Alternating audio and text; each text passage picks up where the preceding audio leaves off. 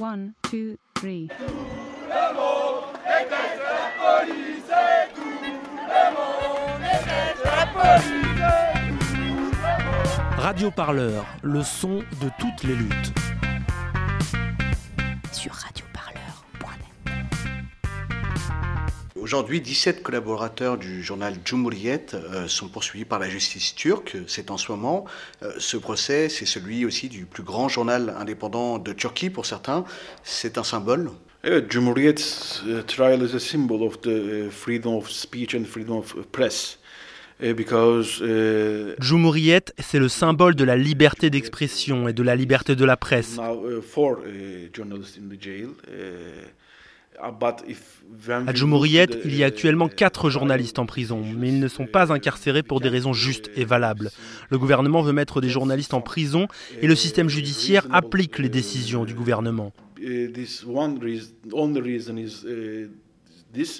This one reason, only reason is this. Government wants to send some journalists jail and so this C'est un exemple flagrant de comment le système judiciaire se plie à la volonté du gouvernement. Uh,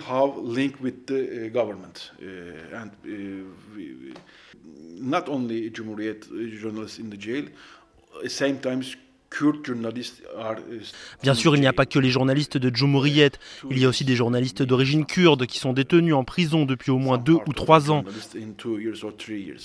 Uh, uh, uh, Et pas seulement des journalistes, il y a aussi des défenseurs des droits de l'homme, dont un de mes amis qui est en prison depuis 60 jours. Is in jail for 60 days. And of course, not only right defenders, at the same time. Et pas seulement des défenseurs des droits de l'homme, des responsables du HDP, le parti kurde au Parlement, sont en prison actuellement.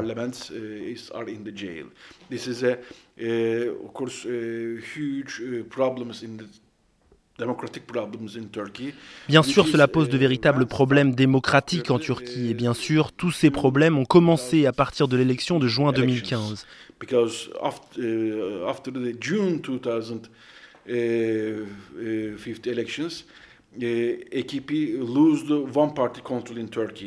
Because after, uh, after the June 2050 elections, uh, AKP lose the one party control in Turkey. And, uh, Parce que, après juin 2015, le parti de l'AKP, celui d'Erdogan, a perdu la majorité en Turquie, et Erdogan a donc décidé de faire la guerre aux Kurdes. a war with the Kurds. Une nouvelle audience du procès euh, de Cumhuriyet commence. C'est un procès très long.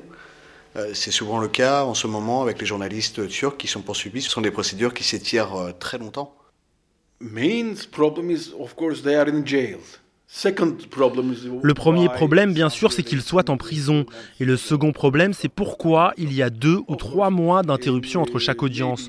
Vous ne savez peut-être pas comment ça marche en Turquie. C'est malheureusement comme ça que cela fonctionne en Turquie.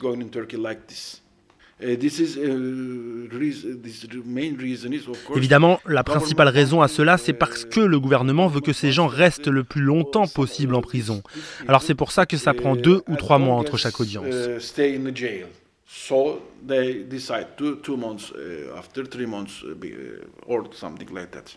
Certains accusés du procès euh, de Cumhuriyet, comme euh, Can Dündar, euh, le rédacteur en chef de Cumhuriyet, ne sont pas là au procès. Ils sont jugés par contumace. Euh, C'est aussi euh, une des vérités. La situation de la presse en Turquie aujourd'hui, des journalistes sont obligés de fuir à l'étranger. Yeah, uh, some, uh, Beaucoup de journalistes ont quitté la Turquie pour des pays occidentaux comme la France ou l'Allemagne. Une partie des journalistes font partie de l'opposition, mais ils ne sont pas liés à Gulen. Can Dündar a publié des informations sur l'envoi d'armes en Syrie transitant par les services de renseignement turcs. Il a proposé des photographies aussi. Il a été accusé parce que le gouvernement pense que ces informations ont été relayées par le réseau guleniste. Une guerre s'est ouverte entre le gouvernement et le prédicateur Fethullah Gulen. Can Dündar et Erdem Gould, correspondants à Ankara, ont été condamnés. C'est en fait un problème personnel entre Erdogan et Can Dündar.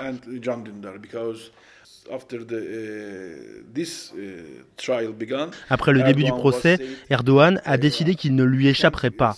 Le gouvernement assure que Can Dündar est membre du réseau guleniste.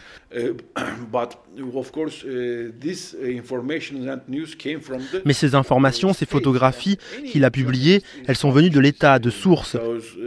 Tous les journalistes auraient publié ça. Que des armes cachées ont été transmises à des leaders de l'opposition syrienne. D'ailleurs, on ne sait pas vraiment à quel genre de groupe elles ont été transmises. Aujourd'hui en Turquie, il y a plus de 166 journalistes incarcérés. C'est énorme. Bien sûr, la Turquie est en deuxième ou troisième position. C'est un problème éminent. Dans tous les pays qui ne sont pas démocratiques, on le dit, et la Turquie le dit aussi, ce ne sont pas des journalistes, ce sont des terroristes. Mais ces journalistes-là sont en prison pour avoir écrit sur les problèmes démocratiques en Turquie.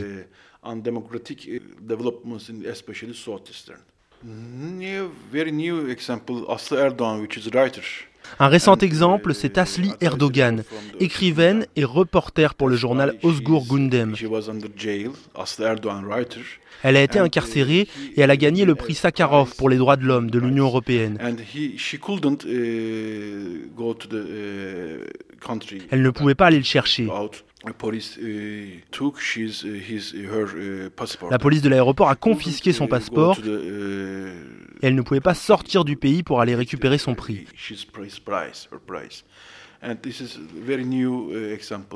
Ça, c'est un exemple très récent. Tous les jours, on voit des nouveaux cas où des militants des droits de l'homme ou des journalistes ne peuvent plus aller dans les pays occidentaux. Il y a aujourd'hui en Turquie une certaine censure sur les réseaux sociaux. On ne peut pas. On ne peut pas savoir quelle phrase va être un problème pour le gouvernement.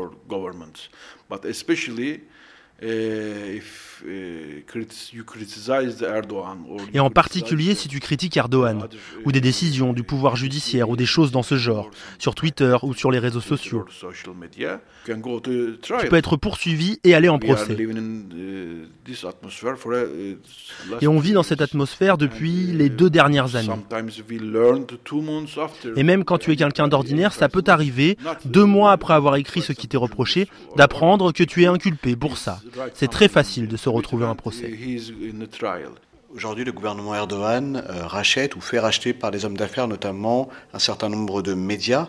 Euh, c'est euh, un vrai risque pour la démocratie. Bien sûr, certains médias de masse appartiennent à des gens qui ont des liens avec Erdogan. Les propriétaires de ces médias sont des businessmen qui travaillent avec lui.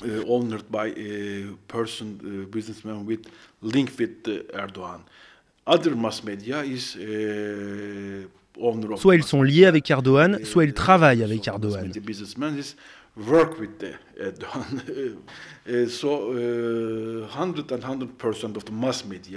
100% des médias de masse ne critiquent pas Erdogan. Si tu regardes certaines chaînes d'information détenues par des gens qui travaillent avec lui, tu peux voir bien sûr les leaders de l'opposition, des membres du CHP par exemple, comme au Parlement. Mais sur des problèmes importants, on ne peut pas voir les intellectuels, les écrivains, les journalistes d'opposition.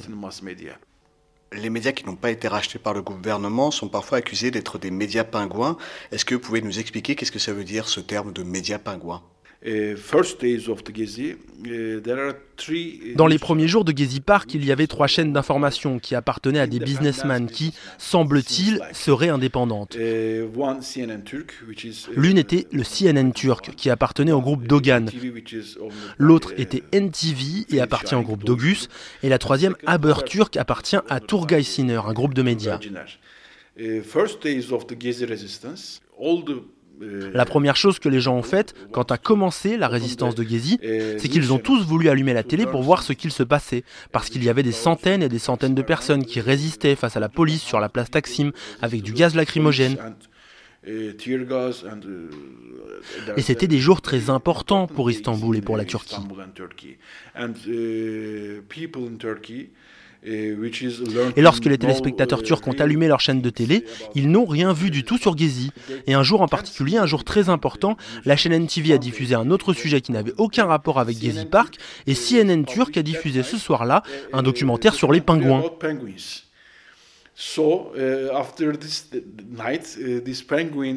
Alors après cette nuit-là, ce documentaire sur les pingouins est devenu célèbre dans les cercles d'opposition. Uh, et jour après jour, ils en ont fait une blague et ont baptisé ces médias comme des médias pingouins. Uh, uh, Cela signifiait que les chaînes d'information ne s'intéressaient pas à ce qu'il se passait à Gezi ou à d'autres sujets d'opposition. Opposite or only news, only uniquement à des infos sur les développements en Turquie. Et du coup, une partie des gens en Turquie voient ces médias comme des médias pingouins. Radio Parleur pour écouter les luttes, toutes les luttes.